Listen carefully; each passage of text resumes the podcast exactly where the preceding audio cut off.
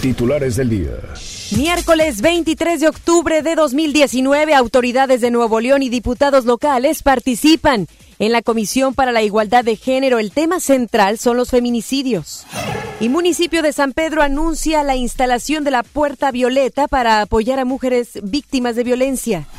Detienen en San Pedro a cuatro presuntos delincuentes y autoridades estatales señalan una posible relación con el hallazgo de un cuerpo desmembrado en el mismo municipio. En información nacional, justifica el presidente Andrés Manuel López Obrador el uso de gas lacrimógeno por parte del gobierno federal contra alcaldes de oposición. Asegura que se portaron agresivos. Juez de control determina que la ex titular de Sede Sol, Rosario Robles, continúe su proceso en prisión. Son las 3 de la tarde con un minuto. Vamos con Judith Medrano. Ella tiene información vial. MBS Noticias Monterrey presenta las rutas alternas. Muy buenas tardes, soy Judith Medrano y este es un reporte de MBS Noticias E-Ways. Accidentes. En la carretera Laredo y Sendero en la colonia Ex Hacienda, Canadá, en el municipio de Escobedo, no reportan un accidente vial. En Roberto Garzazada, el tráfico es lento por un choque es a la altura de la colonia Constituyentes de Querétaro en el municipio de San Nicolás. Tráfico. La avenida Alfonso Reyes, del licenciado Vasconcelos y hasta la avenida Eugenio Garzazada presenta tráfico denso. En Arteaga de Guadalupe a la calle Pascuaro en la colonia Paraíso en el municipio de Guadalupe, la vialidad es lenta. Clima. Temperatura actual 21 grados centígrados. Amigo automovilista, le invitamos a realizar alto total en los cruces ferroviarios. Que tenga usted una extraordinaria tarde. MBS Noticias Monterrey presentó las rutas alternas. MBS Noticias Monterrey con Ana Gabriela Espinosa. La información presentada de una manera diferente. Iniciamos. Muy buenas tardes, bienvenidos y bienvenidas a este espacio de información. Yo soy Ana Gabriela Espinosa y junto a todo el equipo de MBS Noticias Monterrey y FM Globo 88.1 le damos la más cordial bienvenida a todos ustedes y por supuesto agradecerles que estén con nosotros en esta mitad de semana, ya miércoles 23 de octubre. Quédese con nosotros porque tenemos mucha información de lo que ocurre en la localidad a nivel nacional y también internacional. Vamos a arrancar este espacio con la siguiente información porque los temas de violencia de género y específicamente de feminicidios fueron tratados en el Congreso local. Quien tiene las declaraciones es nuestra compañera Judith Medrano, con quien nos vamos a enlazar en estos momentos. Muy buenas tardes, Judith. Adelante con el reporte. Gracias, Ana Gabriela. Te comento que de acuerdo con el Secretariado Nacional de Seguridad Pública, Nuevo León ocupa el tercer lugar en feminicidios en todo el país. Al participar en la mesa para la atención en los feminicidios, el fiscal general Gustavo Adolfo Guerrero explicó que la cifra de 46 muertes de mujeres asesinadas es por el tratamiento que se le da a la investigación. Te comento que, según estudios en el Estado, el 53% de las mujeres mayores de 15 años ha tenido algún tipo de violencia, 32% en la pareja, 23% en el trabajo, 33% comunitarias y el 18% en escuela. Sin embargo, Ana Gabriela, y esto es preocupante, solamente 17 de cada 100 casos se denuncian. Vamos a escuchar a Gustavo Adolfo Guerrero respecto a ese cifra de 46 asesinatos y qué es lo que dice, por qué este número. Ya lo escuchamos. Y nosotros en el tercer lugar con 46. Pero les digo, porque se me hace que nos, somos los únicos, el único estado que cumple con la normatividad eh, establecida a nivel nacional como internacional para considerar el tratamiento de una muerte violenta, dolosa de una mujer. Otros estados lo, no lo, no lo eh, califican como feminicidio, sino como homicidio. Ana Gabriela, según estadísticas de seguridad pública, 2.200 reos que cumplen condenas por homicidio. El 98% vivieron algún tipo de violencia familiar en sus hogares y 8 de cada 10 presos de los 6.400 que hay en el Estado proceden de una familia con violencia. Es por ello que el secretario de Seguridad Pública, Aldo Paz se pronunció por modificar la ley en donde se permite proteger a las mujeres y en donde cada dependencia desde su trinchera realice lo que le corresponde. Escuchamos ahora a Aldo Paz secretario de Seguridad de Nuevo León. Pero una ley donde se haga el nuevo concepto de seguridad para la mujer, donde haya prevención y reacción este, protección que paralelo a lo que hace la fiscalía, porque eso tenemos que tenemos que apoyar a que la fiscalía haga su trabajo mejor. Necesitan recursos humanos que cuestan y tecnológicos, pero más humanos. Y el resto pues, tenemos que ponernos a trabajar todos en paralelo. En tanto, la presidenta del Instituto Estatal de las Mujeres, Marta Cecilia Reyes, dijo que es necesario 12 millones de pesos en su dependencia para la creación de un banco de datos en donde se encuentra la información sobre la violencia en torno a la mujer y en donde se otorgue también recursos o se pronunció para que se otorguen recursos a los municipios que tienen alerta de género. Ojo, Ana Gabriela, siempre y cuando hayan trabajado para disminuir las estadísticas de feminicidios que van a aumento en las localidades consideradas como de ultracrecimiento. ¿A qué se refiere con esto? Ya escuchamos a Cecilia Reyes. Ciénega de Flores en particular tiene ahorita una situación muy complicada. Ahora, yo lo que en todo caso solicitaría sería la posibilidad de renovar este presupuesto, pero sujeto a una entrega de resultados claros, muy concretos, en la aplicación del recurso que se hizo en los municipios. En la reunión con legisladores en el Congreso del Estado comentaron que para el próximo año entrará en operación ya la Policía Rosa y también la instalación de GPS y cámaras de seguridad en el transporte público. Y siguiendo con los temas del Congreso local, te comento que una iniciativa de reforma a la ley del Instituto Estatal de las Mujeres a efecto de transparentar y ciudadanizar el proceso de designación de la titular del Instituto Estatal de las Mujeres fue presentado por la diputada independiente Claudia Tapia Castelo. Ella en esta reforma solicita que la Secretaría General de Gobierno eh, pues realice una consulta pública previa a colectivos de personas expertas y organizaciones de la sociedad civil especializadas en la materia para nombrar a la titular de este instituto. Esta iniciativa, Ana Gabriela, te comento que fue enviada a la Comisión de Igualdad de Género para su estudio. Y siguiendo con los temas del Congreso, eh, pues esa información que les vamos a presentar a continuación le interesa a todas aquellas personas que tengan considerarse casar en los próximos meses.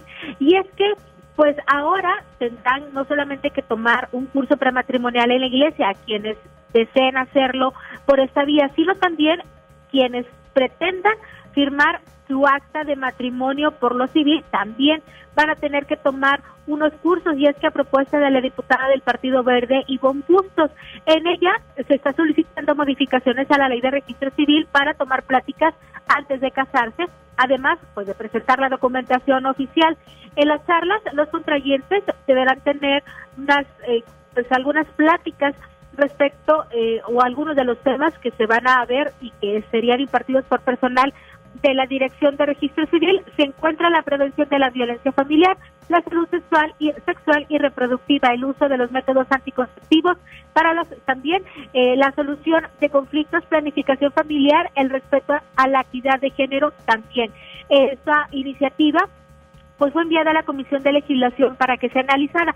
Después va a regresar al Pleno y podrá ser aprobada por los 42 diputados. Y ahora sí, bueno, pues ya se tendrán que tomar estas charlas de acuerdo a lo presentado en el Pleno del Congreso Local por la diputada del Partido Verde y por Justos Paredes. Ana Gabriela es mi información. Muy buenas tardes. Muy buenas tardes. Gracias, Judith. Buenas tardes. Y retomando estas cifras que nuestra compañera Judith Medrano nos compartía hace unos momentos, sí que es preocupante cuando hablamos que de 17, bueno, que 17 de 100 mujeres denuncian y son muchas las variables y los factores por los cuales las mujeres no denuncian. Desde lo primero que se me viene a la mente es el miedo. El miedo de que su pareja vaya a volverla a golpear o le practique cualquier tipo de acto violento. Por otro lado, la poca respuesta de autoridades que quizás ya han tenido oportunidad de asistir a algunas instancias y éstas no le dan el puntual seguimiento. Y otro tema y muy delicado es el que no se les crea que la misma cultura, que la misma ciudadanía y las propias autoridades no les crean a las víctimas de violencia, las mujeres que fueron violentadas sexualmente, psicológicamente, no se les crea. Y todos estos factores son importantes aterrizarlos y es por eso que ya hay propuestas sobre la mesa e inclusive algunos municipios que ya cuentan con la puerta violeta. En este caso, importante mencionarle que apenas este próximo viernes en el municipio de San Pedro arrancarán operaciones del Centro Puerta Violeta, que apoya a la organización Alternativas Pacíficas para dar atención integral y refugio a mujeres víctimas de violencia. El centro estará ubicado en la colonia Jesús M. Garza y en este se va a brindar apoyo psicológico, acompañamiento legal y refugio a las mujeres. Este último es el que más acerca a las mujeres a esta puerta violeta. El que se sientan protegidas, que puedan denunciar, que puedan proceder a un acto jurídico, un acompañamiento legal, pero que estén seguras. Cabe destacar que Puerta Violeta en el municipio de San Pedro será la quinta en el estado, pues actualmente ya funciona en otros municipios, por decir algunos, Monterrey, Escobedo y Cadereyta. Patricia Obeso, directora de Prevención de Violencia, explicó que el modelo funcionará con la inversión de recursos federales que recibe Alternativas Pacíficas que se invierta lo que se tenga que invertir, pero sí que existan resultados y que a su vez disminuyan los casos que se han presentado en México relacionadas, relacionados a la violencia hacia las mujeres. Y una mujer fue detenida ayer por la tarde tras amenazar con lanzar a su hija de dos años desde un puente peatonal. Esto sucedió en el municipio de, Monter, de Monterrey. Los hechos se registraron en el cruce de la avenida Bernardo Reyes y Francisco J. Echeverría, en la colonia industrial.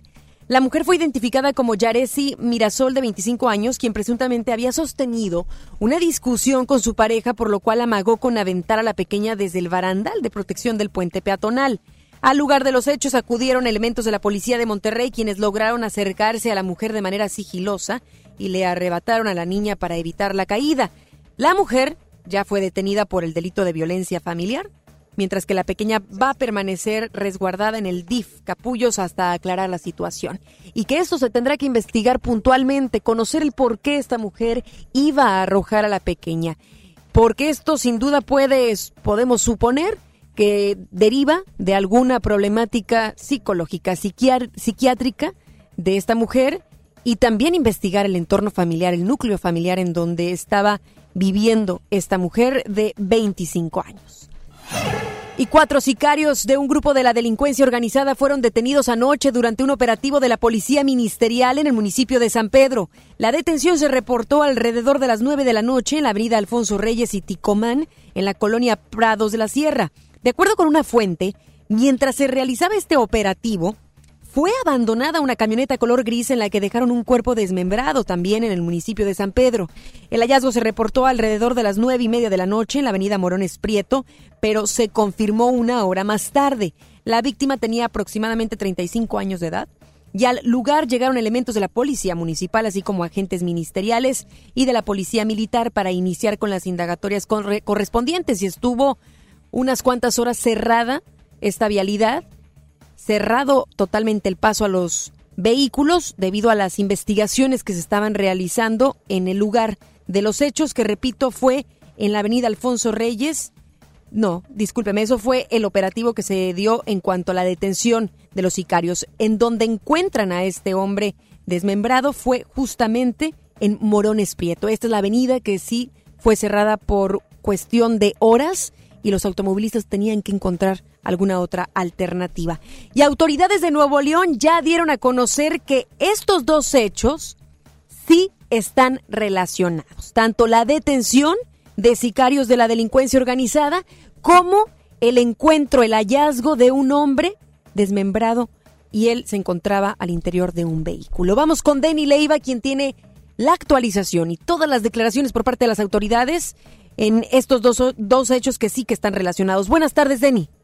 Muy buenas tardes, Ana Gabriel. Así como lo comentas, luego de que ayer se diera la detención de cuatro presuntos sicarios en el municipio de San Pedro, el fiscal general del Estado, Gustavo Adolfo Guerrero, indicó que estos individuos podrían tener relación con el cuerpo desmembrado que apareció en ese municipio y además reveló algunas de las actividades delictivas de estos sujetos.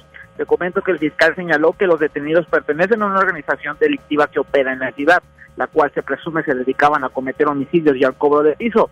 De momento ya se investiga su participación directa en esta ejecución, en donde se encontró un mensaje dirigido a un oficial de seguridad. Sobre esto, Gustavo Guerrero indicó que este tipo de actos terroristas tienen la intención de generar psicosis en la población. Pero ¿qué te parece si escuchamos al fiscal Gustavo Adolfo Guerrero? Este, pues estamos en proceso de investigación. Creo que es una, uno pertenecen a una organización que ha generado violencia en ese municipio y en toda la en área metropolitana de, de Monterrey. Entonces, este, uno de ellos tienen este, órdenes de aprehensión y están relacionados con otros homicidios. Los mensajes se toman de quién vienen, vienen de delincuentes ellos quieren generar psicosis y terrorismo y nosotros no vamos a hacer micrófonos ni, ni vamos a, a, resaltar situaciones de manifestaciones de ellos, pues estamos este, viendo esa información si tiene relación con, con los que se detuvieron ayer. Son cuatro personas, estamos en proceso de investigación, estamos en esa etapa. En medio de estos hechos, el fiscal también se pronunció sobre una iniciativa que se presentó en el Congreso local donde se solicita eliminar la seguridad de los funcionarios públicos. El fiscal indicó que se debe solicitar el punto de vista de su dependencia, ya que se pone en riesgo a la familia de los funcionarios. Incluso se reveló que ayer familiares de varios elementos recibieron amenazas tras la detención que se realizó en el municipio de San Pedro. Volvemos a escuchar al fiscal estatal. Yo no desconozco el contenido de la, de la iniciativa, pero serán ellos los, los que bajo su responsabilidad analicen y determinen si es o no factible. Son esos factores de, que, de riesgo porque no nada más está el riesgo de ellos, sino también el riesgo de la familia y que están luchando, inclusive ayer recibieron amenazas. Ah, recibieron amenazas de lo que pasó en San Pedro y amenazas que se extendían a su familia. Entonces, esos detalles tendrán que verlos los legisladores, valorarlo y después, en, bajo el juicio de cada diputado, determinar si, si es factible que al terminar la función ya no existe el riesgo de él y de su familia. En otro tema también se refirió a la desaparición de los jóvenes del PEC, en donde señaló que ya se tiene información importante para su localización, que indicó que aún no se confirma si su desaparición se relaciona con el crimen organizado, aunque las autoridades sí señalaron que el secuestro está casi por descartado. Ana Gabriela, pues así la situación en materia de seguridad, seguiremos muy al pendiente de más información. Gracias, muchísimas gracias, Denny, por esta información. Buenas tardes. MBS Noticias, Monterrey. Y la ley de salud de Nuevo León sigue dando de qué hablar. Ahora la Comisión Estatal de Derechos Humanos emitió su postura. ¿Qué es lo que está declarando? Vamos contigo, Giselle Cantú. Buenas tardes. Así es, Ana Gabriela, muy buenas tardes. Te informo que ante la reforma del artículo 48 de la Ley Estatal de Salud que aprobó el Congreso local, con la cual se prevé la objeción de conciencia, la Comisión Estatal de Derechos Humanos dijo es preocupante ya que existe una colisión de derechos. Este precepto determina que el personal médico y de enfermería podrá excusarse de participar en la prestación de servicios que establece la Ley Estatal de Salud, excepto en casos que se ponga en riesgo la vida del paciente o se trate de una urgencia médica. A través de un comunicado, el organismo autónomo señala que en el artículo 24 de la Constitución Política de los Estados Unidos Mexicanos se prevé la libertad de convicciones éticas, de conciencia y de religión. Sin embargo, el ejercicio de esas libertades no puede ser absoluta, pues sus límites se encuentran en el contenido de otros, especialmente el relativo al derecho a la salud. Te comento que por lo anterior, la Comisión Estatal de Derechos Humanos apuntó que se debió realizar una ponderación de los mismos para mantener el equilibrio constitucional entre ambos. Cabe recordar, Ana Gabriela, que colectivos han calificado esta reforma como discriminatoria, pues argumentan que con la objeción de conciencia, el personal de salud podría negarse a atender a pacientes de la comunidad LGBT, migrantes, indígenas, personas con VIH y mujeres que busquen abortar. La comisión recalcó su preocupación de que la figura jurídica de la objeción de conciencia impida el acceso al derecho de la salud de todas las personas debido a que no se prevé la obligación de las instituciones de salud pública de contar con personal, tanto objetor como no objetor de conciencia, para minimizar la posibilidad de que las personas que requieran los servicios de salud queden desatendidas, por lo que aseguró que le darán seguimiento puntual a este tema. Ana Gabriela, esta es la información. Muy buenas tardes. Muy buenas tardes. Gracias, Giselle. Buenas tardes.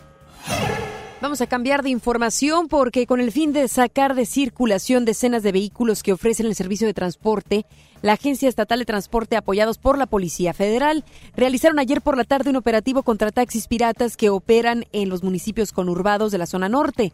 Estos taxis piratas operan desde la estación Sendero del Metro en el municipio de Escobedo hacia municipios como El Carmen, Salinas Victoria y Suazua. El operativo que fue encabezado por el director de la agencia, Noé Chávez, fue solo contra taxis piratas y no contra taxis de aplicaciones. Con 93 votos a favor, Claudia Patricia de la Garza Ramos se impuso a Gastón Enríquez, expresidente del Tribunal Electoral del Estado, y fue designada anoche por el Senado como magistrada electoral de Nuevo León. La nueva magistrada, quien cuenta con estudios de licenciatura en Derecho y Ciencias Sociales, actualmente es consejera electoral de la Comisión Estatal Electoral. De la Garza Ramos fungió como abogada, registrador público de la propiedad y de comercio y fue jefa del área jurídica de la Junta Local Ejecutiva del Instituto Federal Electoral en la entidad. Más adelante, en MBS Noticias, Monterrey. Justifica presidente de México Andrés Manuel López Obrador el uso de gas lacrimógeno por parte del gobierno federal contra alcaldes de oposición. Senado cita a comparecer a Alfonso Durazo para hablar sobre el tema de seguridad de nuestro país.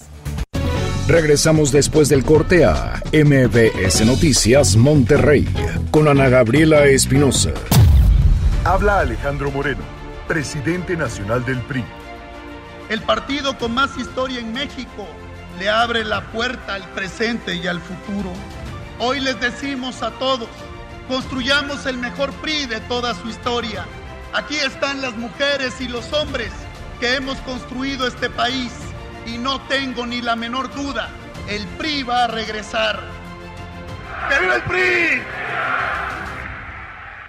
Paciente Mariana González, su mamá Silvia, su primo Jorgito, su tía Ana, su papá Mario y familia. El doctor está listo para recibirla. Con Masker de AXA tienes la confianza de estar acompañado durante y después de tu enfermedad, ya que estamos contigo y con tu familia. Adquiere tu seguro de gastos médicos mayores con AXA. AXA, no you can.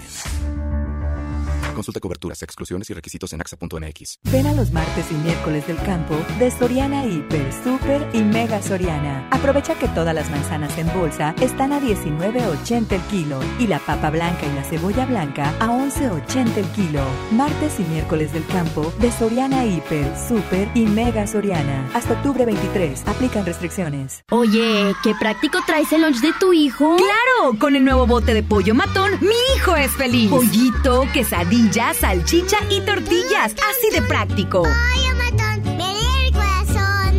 Desde los que van a romper su récord hasta los que van en familia a divertirse. Esta es una carrera para todos. Vivamos HB. Este 10 de noviembre corre 3, 5, 10 y hasta 15K. Todo lo recaudado se dará a Superación Juvenil ABP. Inscríbete en vivamos.org.mx y en tiendas HB. El C4 de Monterrey es el centro de comando, control, comunicación y cómputo más moderno del país y parte modular del sistema de seguridad e inteligencia. Aquí se monitorean las 2.000 cámaras colocadas en 400 puntos estratégicos de la ciudad y cuenta con las tecnologías más avanzadas en materia de seguridad pública. La policía de Monterrey se fortalece cada día. Una policía cercana e inteligente. Gobierno de Monterrey. Llega a Monterrey el emblemático dueto que te hará suspirar con sus más grandes éxitos. Río Roma, presentando Rojo Tour. Cambia tu vida este 22 de noviembre.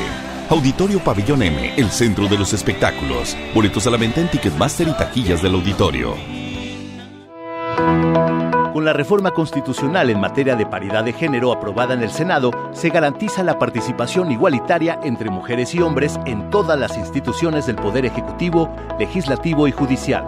En México somos la mitad de la población y ahora participaremos en la toma de decisiones en paridad. 50% mujeres y 50% hombres. Así reafirmamos nuestro compromiso de servir. Senado de la República. Cercanía y resultados.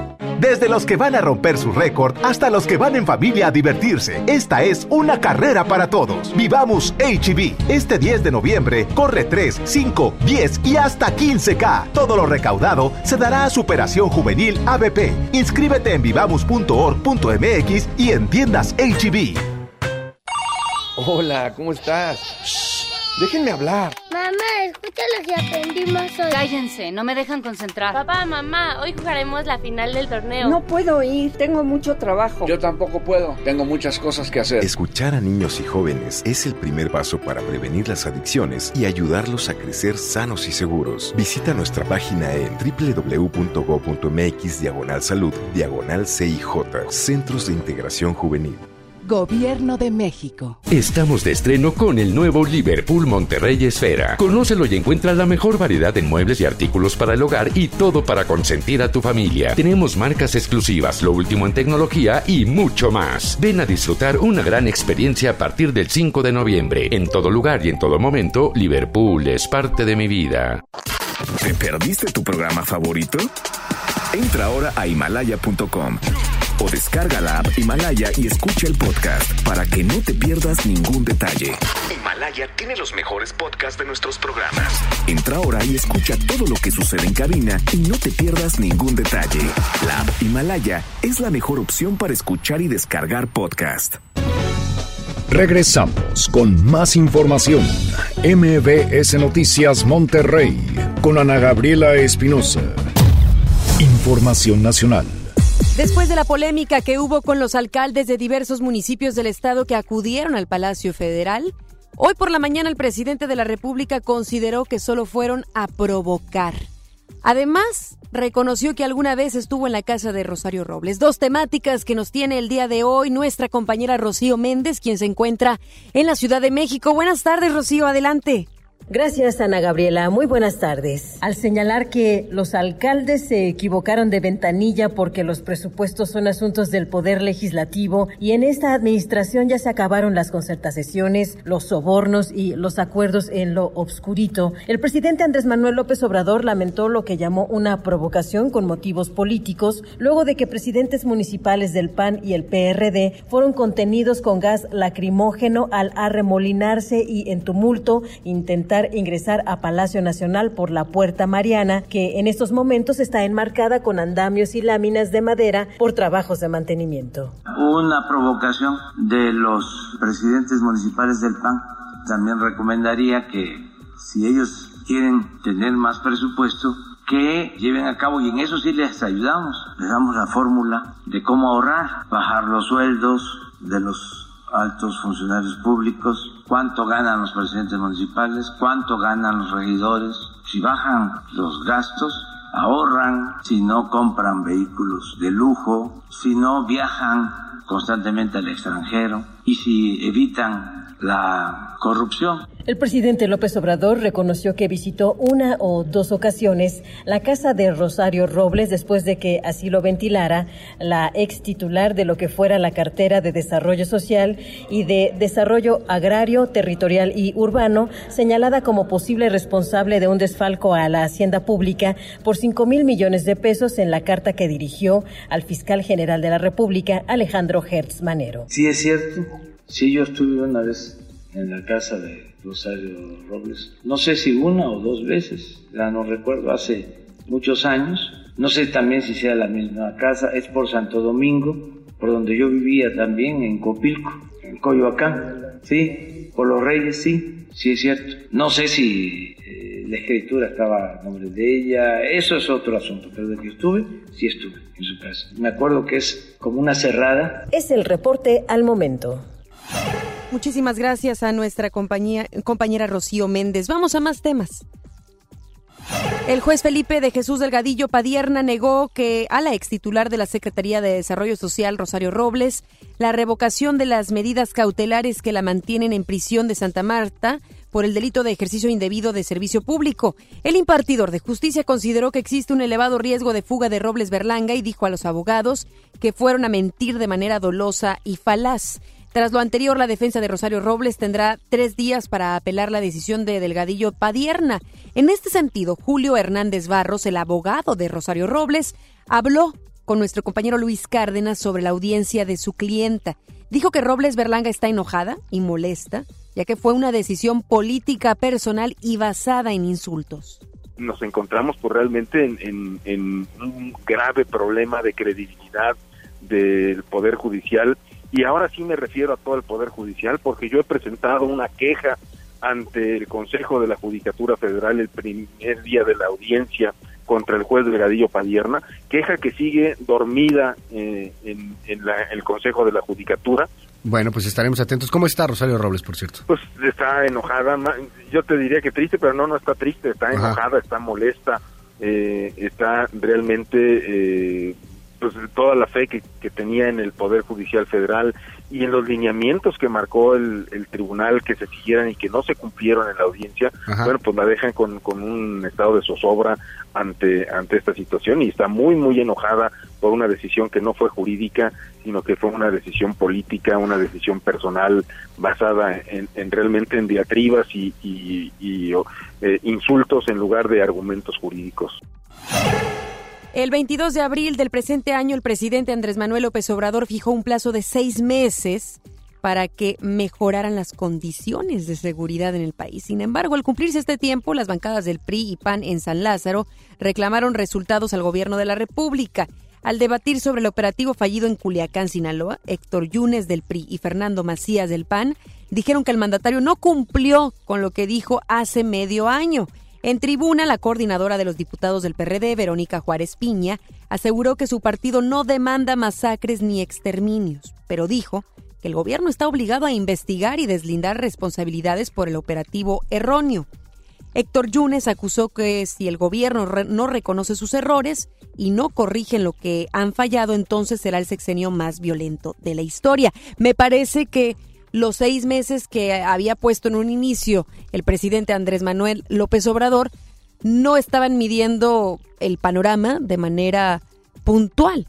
Porque apenas ayer le decíamos a usted que estos pasados meses sí que han sido los más violentos en México.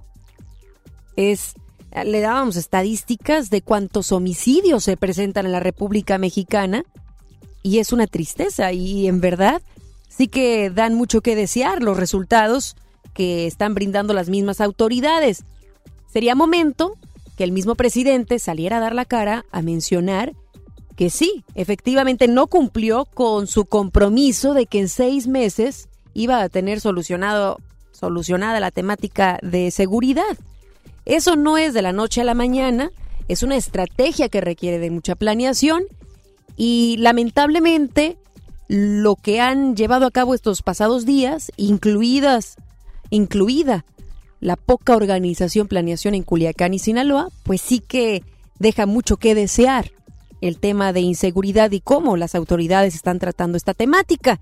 Así es que fueron los mismos funcionarios quienes les dijeron al presidente, óyeme, como que no estás haciendo las cosas bien. Y apenas en estos días declaraba el presidente Andrés Manuel López Obrador que la estrategia no va a cambiar, que va a ser la misma. Y ayer yo cuestionaba si esta estrategia, desde un inicio, había planteado que tendría un pico alto de resultados o de números de homicidios, si estaban contemplándolo o no, porque es una tristeza que en seis meses que era justo el tiempo que le daba el presidente al tema de la inseguridad para que ésta mejorara, justo el tiempo en donde las estadísticas nos dicen todo lo contrario, en donde lamentablemente hay muchos más hechos violentos, muchas más personas, mexicanos y mexicanas muertos en la República, y esto, como le decía desde ayer, sí que está marcando un precedente y también está definiendo la administración del presidente Andrés Manuel López Obrador y que tendrán que hacer las cosas y aunque él diga que no van a cambiar, no va a cambiar la estrategia, sí que tendrán que ajustar ciertos eh, tópicos, ciertas acciones, quizás no la idea general objetivos generales, pero sí el proceder y que le den a la ciudadanía mucha más información de qué es lo que están haciendo. Y el Senado de la República avaló citar a comparecer al secretario de Seguridad y Protección Ciudadana, Alfonso Durazo Montaño, a efecto de que exponga el estado que guarda el país en materia de seguridad y abordar los hechos ocurridos el pasado jueves en Culiacán, Sinaloa. El coordinador de los senadores del PAN, Mauricio Curi, recordó que el Congreso ha dado al gobierno todas las herramientas que pidió para combatir la inseguridad y, sin embargo, nuestro país ha vivido los 10 meses más violentos de su historia. Se cumplen los seis meses que el presidente solicitó para empezar a dar resultados en materia de seguridad. Y hoy, con Culiacán y las pésimas cifras del combate a la delincuencia, se demuestra que ni saben, ni quieren, ni pueden en este gobierno darle seguridad a las y a los mexicanos. En tanto, el senador del por el primario Zamora Gastelum pidió que se dejen a un lado los discursos y se pase a la acción, pero también que se hable con la verdad sobre lo ocurrido el pasado jueves en Culiacán, Sinaloa. Yo creo que ninguno de ustedes conoce la verdad, porque en la noche dijeron otra una cosa, al día siguiente dijeron otra y luego dijeron otra. Por eso estamos de acuerdo que vengan aquí y que nos platiquen qué pasó. Y lo que nos importa es el presente y el futuro. Seamos responsables. Menos discursos, menos rollo y más acción. El secretario de Hacienda, Arturo Herrera, afirmó que la violencia siempre es un tema preocupante, pero que este fue heredado y se está atendiendo, por lo cual se ha dotado de recursos a la Guardia Nacional. Por otro lado, el funcionario aclaró que la desaceleración de la economía no le quita el sueño, sino que le mantiene despierto. Destacó que esta desaceleración económica no solamente es un problema de México, sino mundial, derivada por tensiones comerciales.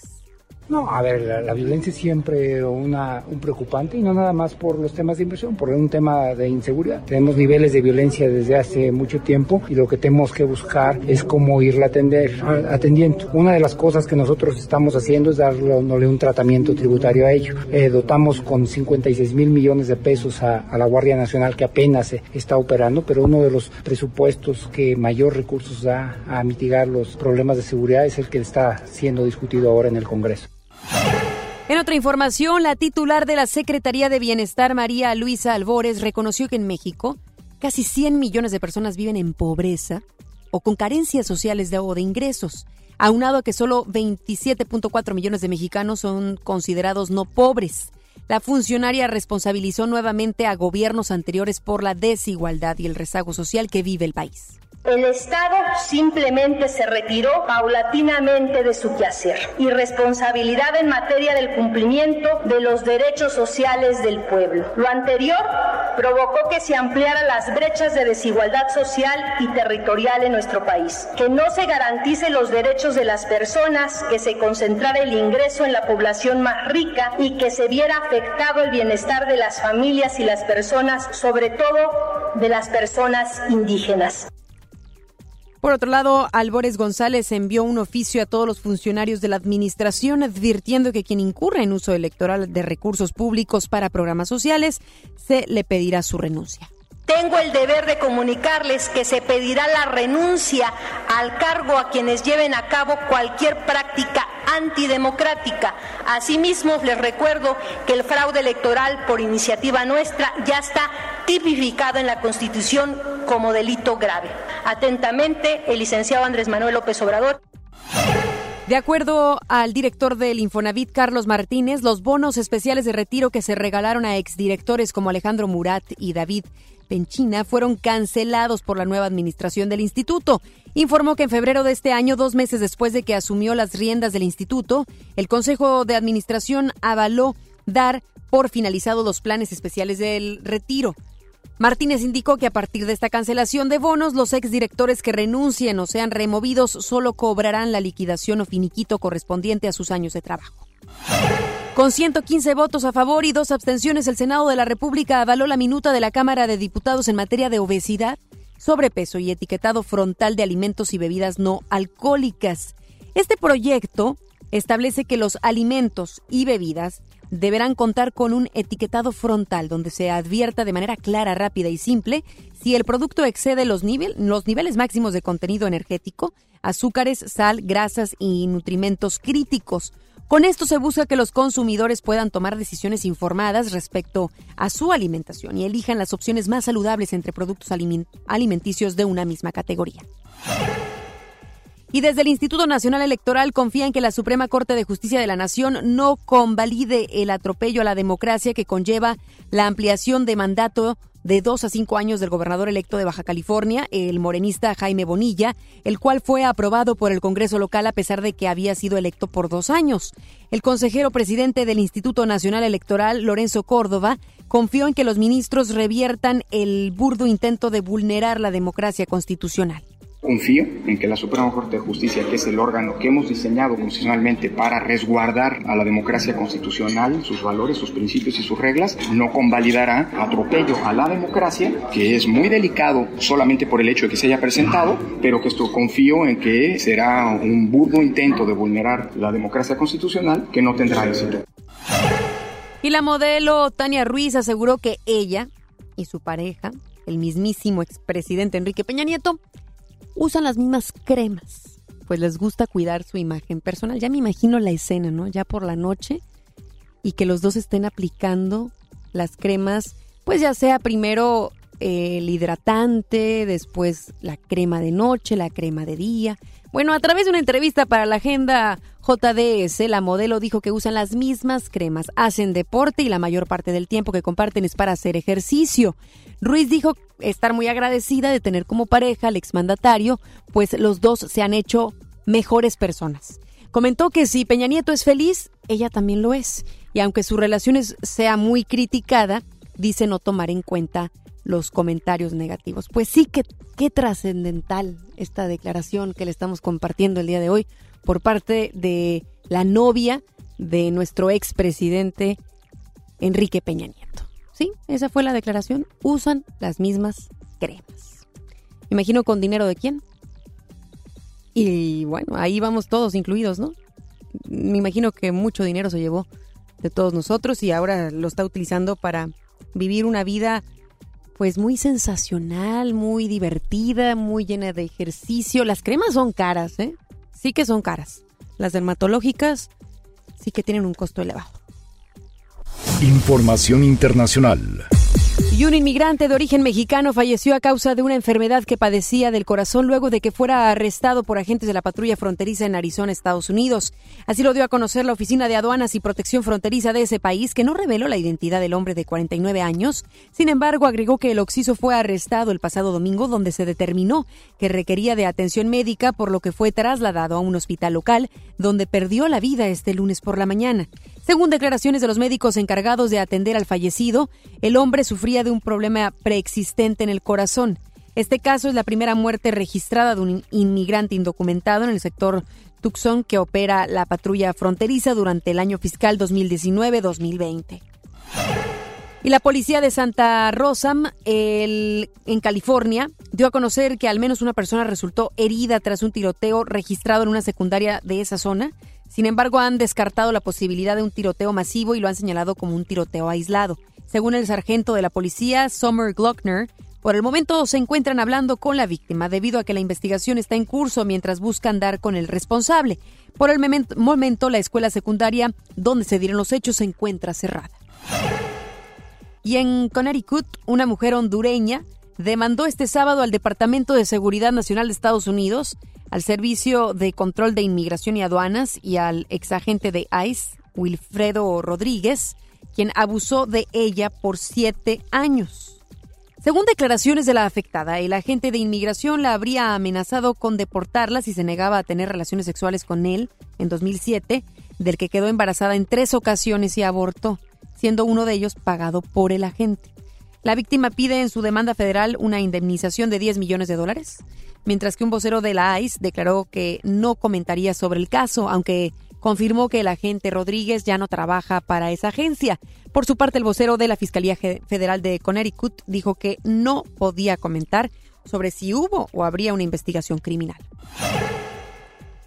Y en Chile, en Chile, mientras continúan las protestas en ese país que hasta el momento han dejado 14 muertos y grandes pérdidas, el presidente chileno Sebastián Piñera dio a conocer que hará ajustes en el salario mínimo, alzas en pensiones y una mejora en la atención de salud con la finalidad de frenar, frenar los disturbios. Dichas declaraciones las dio el mandatario acompañadas de una disculpa por sus compatriotas y agregó medidas e iniciativas para responder a las demandas sociales. Ante esto, declaró que dicha agenda social no solucionará todos los problemas que aquejan a las familias, pero es un esfuerzo grande y significativo para mejorar la calidad de vida de los chilenos. Luego de que semanas atrás se diera a conocer el apoyo parlamentario para los principios generales del acuerdo que el primer ministro de Inglaterra, Boris Johnson, alcanzó con la Unión Europea para llevar a cabo el Brexit, el Parlamento británico rechazó el día de ayer dicho plan. Esta decisión significaría un posible nuevo retraso en la separación del Reino Unido de la Unión Europea, el cual, según Johnson, estaba contemplado para este próximo 31 de octubre. Sin embargo, la Cámara de, las, de los Comunes rechazó el proyecto con 322 votos en contra y 308 a favor. Antes de la votación en la Cámara, el ministro británico declaró que en caso de que perdiera la votación, retiraría su propuesta y buscaría elecciones generales. Y en Rusia, un joven de 22 años perdió la vida luego de que durante su parto el doctor que la atendía le arrancó el útero en lugar de extraer el cordón de la placenta.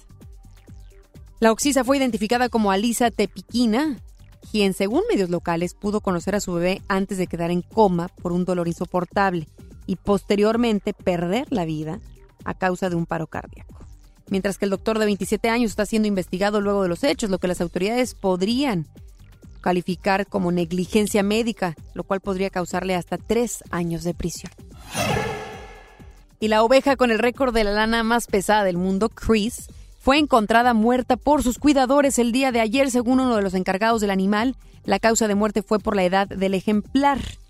La cofundadora y vicepresidenta del santuario Little Oak, donde Chris era cuidado en Australia, Kate Luke, declaró que el personal se encontraba desconsolado por la pérdida del animal y que sería recordado por ser alguien y no algo. Investigadores de la Administración Nacional Oceánica y Atmosférica junto con la NASA dieron a conocer que el agujero en la capa de ozono ubicado en la estratosfera, estratosfera sobre la Antártida se ha reducido y es el más pequeño registrado desde 1982.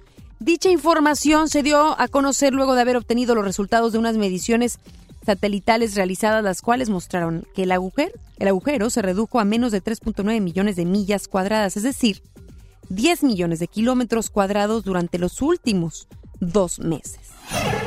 Son las 3 de la tarde con 46 minutos. Vamos a la segunda pausa. Regresamos con más información. Regresamos después del corte a MBS Noticias Monterrey con Ana Gabriela Espinosa.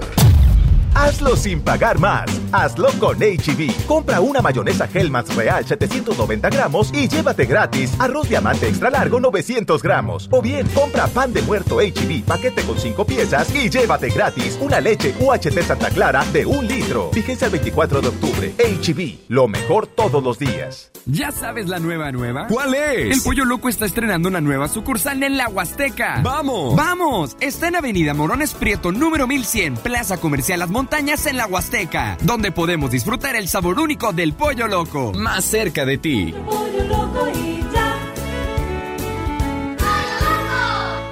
Payaso favorito de la televisión cambia su peluca y colores brillantes por cuero y metal. Platanito Show es su nuevo espectáculo Heavy Tour. Prepárate para morir de risa este 2 de noviembre. Auditorio Pabellón M, el centro de los espectáculos. Boletos a la venta en Ticketmaster y en taquillas del auditorio. Show Center Complex trae para ti a Ana Torroja en concierto con su tour Volver, en una velada espectacular. Primero de noviembre, 9 de la noche. Boletos en Ticketmaster y en taquillas de Show Center Complex. Imagínate que en México solo tuviéramos de dos sopas. Solo tacos o hamburguesas. Solo dos equipos de fútbol Solo mariachi o clásica. Solo blanco o negro. O solo dos formas de pensar. México es mucho más. En la diversidad y el respeto está nuestra riqueza. México somos todos. MBS Comunicaciones. El C4 de Monterrey es el centro de comando, control, comunicación y cómputo más moderno del país y parte modular del sistema de seguridad e inteligencia. Aquí se monitorean las 2.000 cámaras colocadas en 400 puntos estratégicos de la ciudad y cuenta con las tecnologías más avanzadas en materia de seguridad pública. La policía de Monterrey se fortalece cada día. Una policía cercana e inteligente. Gobierno de Monterrey. FM Globo 88.1 presenta Décadas con JC Ornelas.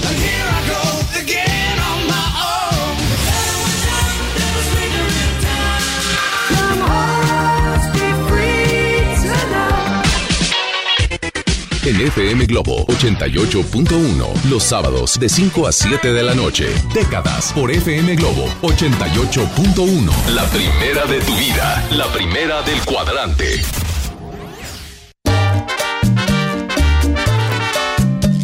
Las personas mayores lo saben, lo saben.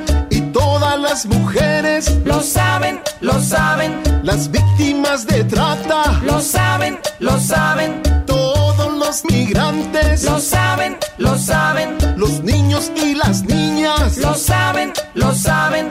¿Y en dónde denuncias? En CNDH. Siempre hemos escuchado que hay que lavarse las manos antes de comer y después de ir al baño. Que ante una emergencia no corro, no grito y no empujo. Que la basura se separa. Que antes de entrar, deja salir. Que todos y todas tenemos los mismos derechos. Y también debemos saber que la prueba del VIH es gratuita, segura y confidencial. Solicítala en tu unidad de salud. Visita www.gov.mx diagonal Sencida. Sencida, Secretaría de Salud. Gobierno de México. Este programa es público ajeno a cualquier partido político. Queda prohibido su uso para fines distintos a los establecidos en el programa. A todos nos ha pasado. Tenemos dudas. Necesitamos respuestas. En la línea de la vida de Conadic, te informamos sobre adicciones y consecuencias. También te orientamos en caso de crisis emocional por el uso de sustancias. Y si te preocupa que alguien pueda engancharse, te asesoramos. Llama al 800-911-2000 cualquier día, a cualquier hora. Juntos por la paz. Estrategia Nacional para la Prevención de las Adicciones. Gobierno de México. Amigos, les tengo una noticia. ¿Sabían que ya pueden escuchar y disfrutar el podcast de este programa en Himalaya? Así es, Himalaya es la app más increíble de podcast a nivel mundial que ya está en México y tiene todos nuestros episodios en exclusiva. Disfruta cuando quieras de nuestros episodios en Himalaya. No te pierdas ni un solo programa. Solo baja la aplicación para iOS y Android o visita la página de himalaya.com para escucharnos por ahí. Himalaya. Usted escucha MBS Noticias Monterrey con Ana Gabriela Espinosa.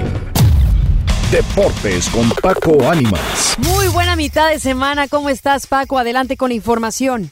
¿Cómo estás, Ana Gabriela? Un gusto enorme saludarte a través de FM Globo 88.1. Vámonos con los deportes. El día de hoy entrenó Tigres y lo hizo ya con plantel prácticamente completo. Diego Reyes entrenó el día de hoy con una protección especial en la cabeza después del golpe sufrido en la final de la League's Cup eh, con el jugador Caraglio. Inclusive en redes sociales el jugador bromeó con, con Caraglio diciendo que lo veía este sábado nuevamente ya puesto con su eh, casco o esta este especie de protección que recordamos mucho usaba eh, Peter Sech, el arquero mítico del Chelsea en Inglaterra.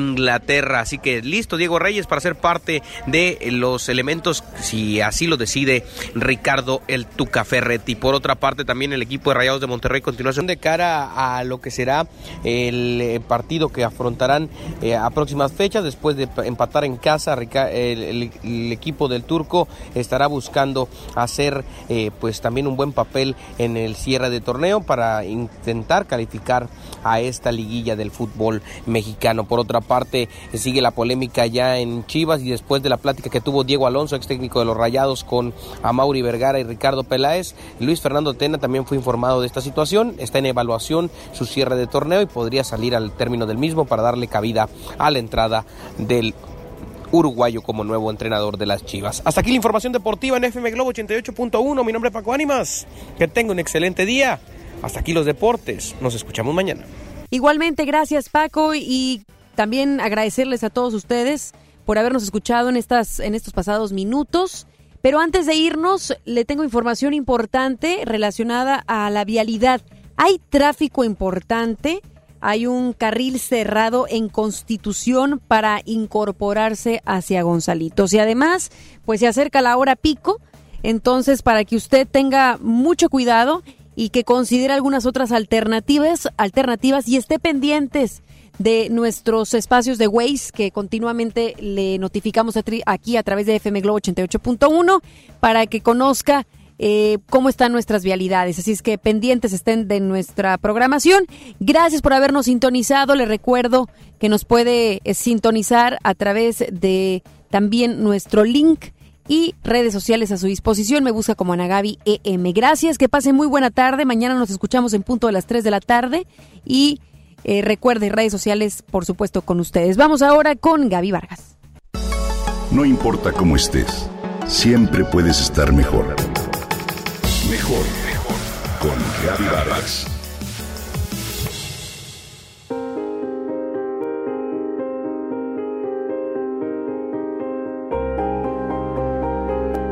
Los árboles del bosque de hayas comienzan a cambiar de tono.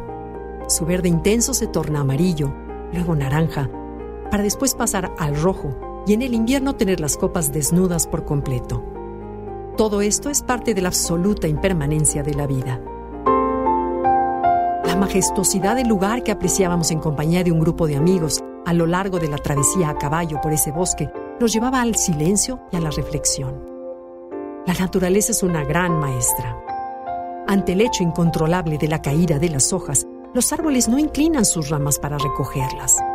No reclaman, aceptan lo que los seres humanos con frecuencia resistimos porque buscamos la seguridad, lo predecible y todo aquello que nos garantice certeza.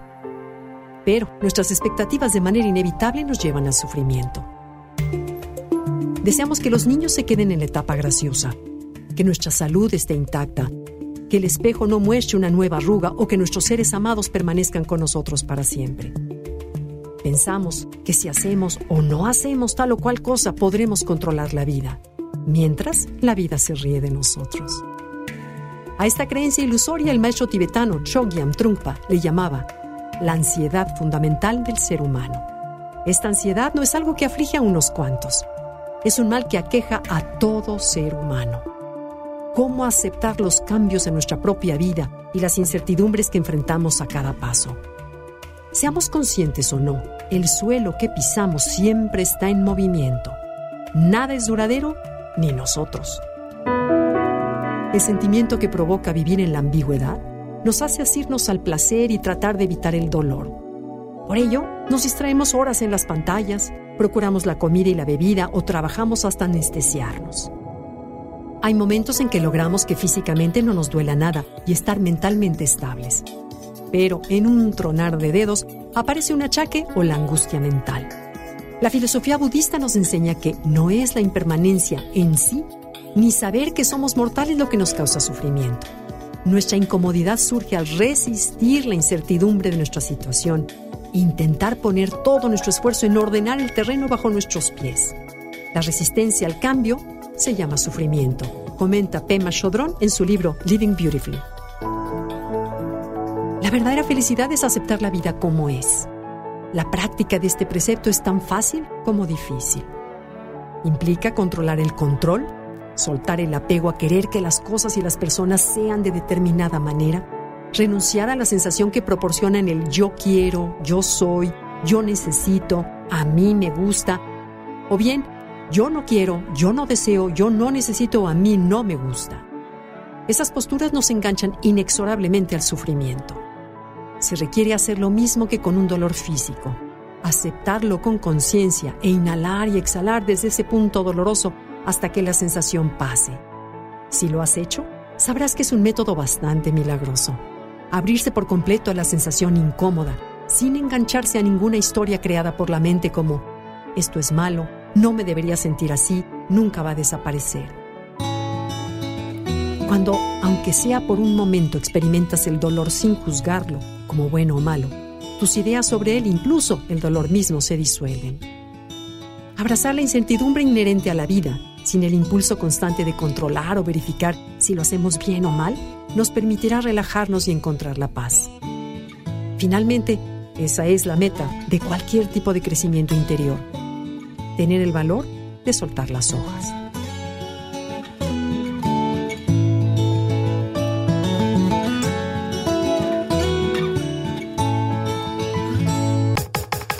Comenta y comparte a través de Twitter.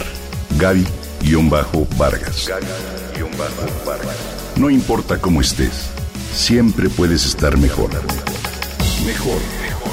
Con Gaby Vargas. Esto fue MBS Noticias Monterrey con Ana Gabriela Espinosa. Lo esperamos en la próxima emisión o antes si la noticia lo requiere.